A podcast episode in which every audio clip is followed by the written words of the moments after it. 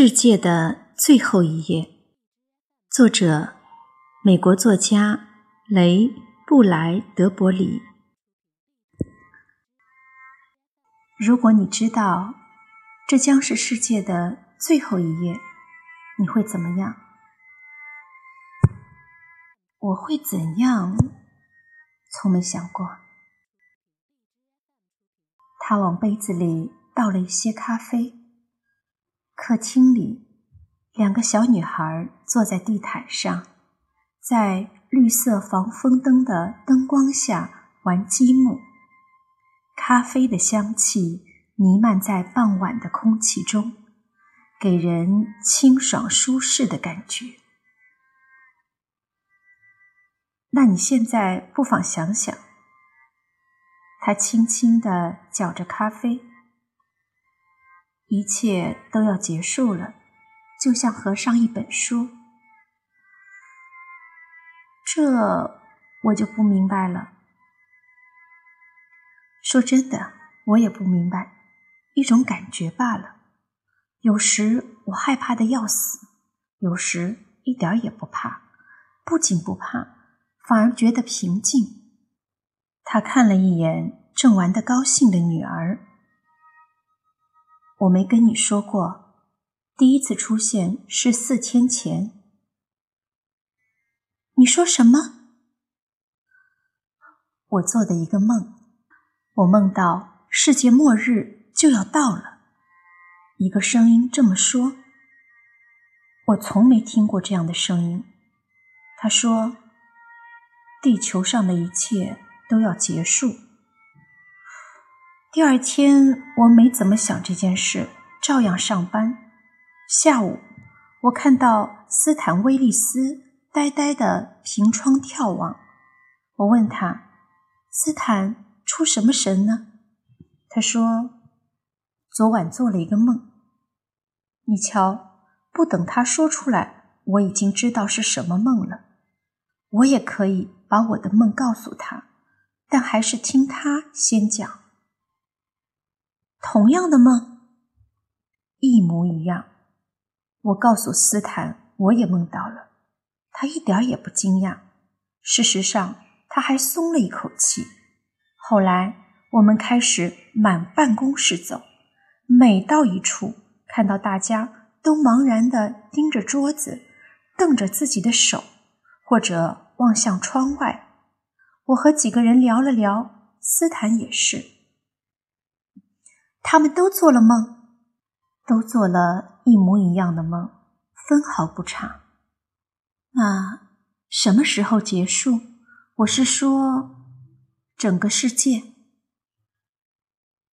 就在今晚，然后随着夜色降临到其他地方，就这么蔓延，从头到尾不超过二十四小时，全完了。这就是我们命定的结局吗？可以这么说，没什么公平和不公平。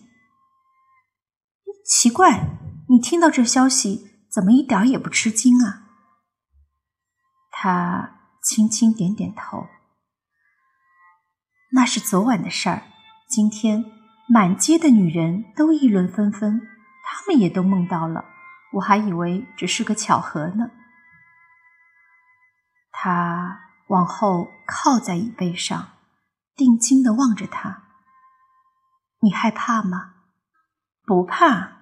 我以为我会害怕，结果没有。事情如果合理的出现，你不会太吃惊。这事情就很合理啊。照我们的作为，除此之外还能有什么结局呢？我们不算很坏吧？不坏。但也谈不上多好。客厅那边传来孩子们的笑声。我总以为像这种时候，人们会在街上狂呼乱叫的。嗯，我想不会。事情真的发生了，反而叫不出来了。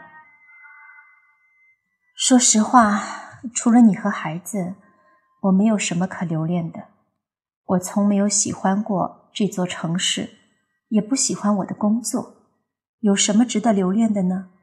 风雨阴晴的变化，炎炎夏日的一杯冰水，甜美的一觉，也许就这些吧。都这时候了，我们居然还能没事儿似的坐在这儿闲聊，那是因为没别的事情可做。也是，要是有事可做，早去做了。我敢说，有史以来这还是头一遭。人人都知道这个夜晚他们要做什么。我真想知道，剩下的这几个小时，别人都在干什么呢？还能干什么？逛街、看电视、打牌、送孩子上床，然后自己也睡觉，和往常一样。他们坐了一会儿，他又给自己倒了一杯咖啡。你说，为什么一定是今晚呢？也许是因为以前从来没有过这个日子，现在到了，那就是它了。也许因为这个日子比其他日子都更有意义。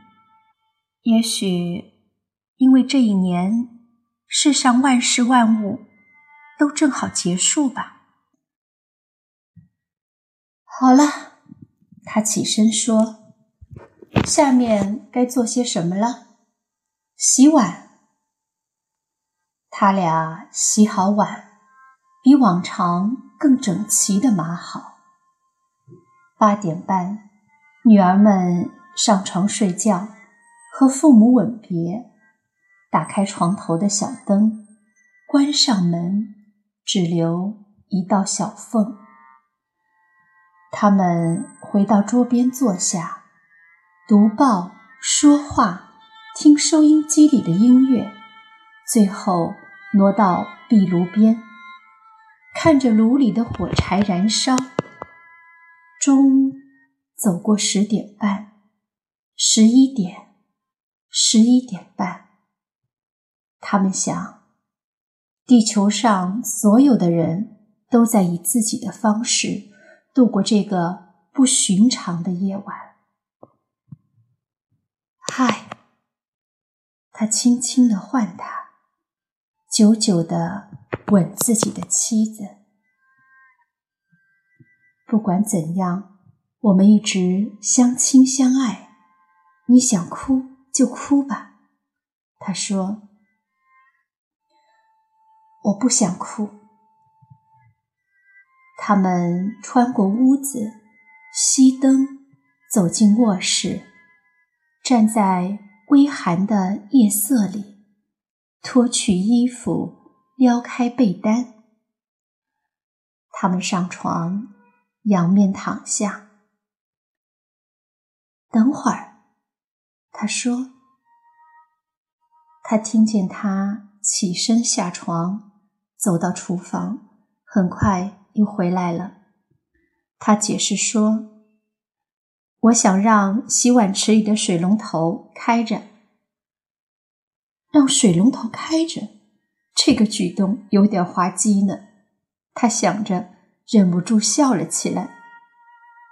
他跟着笑，明白自己刚才的举动有多好玩，笑过了。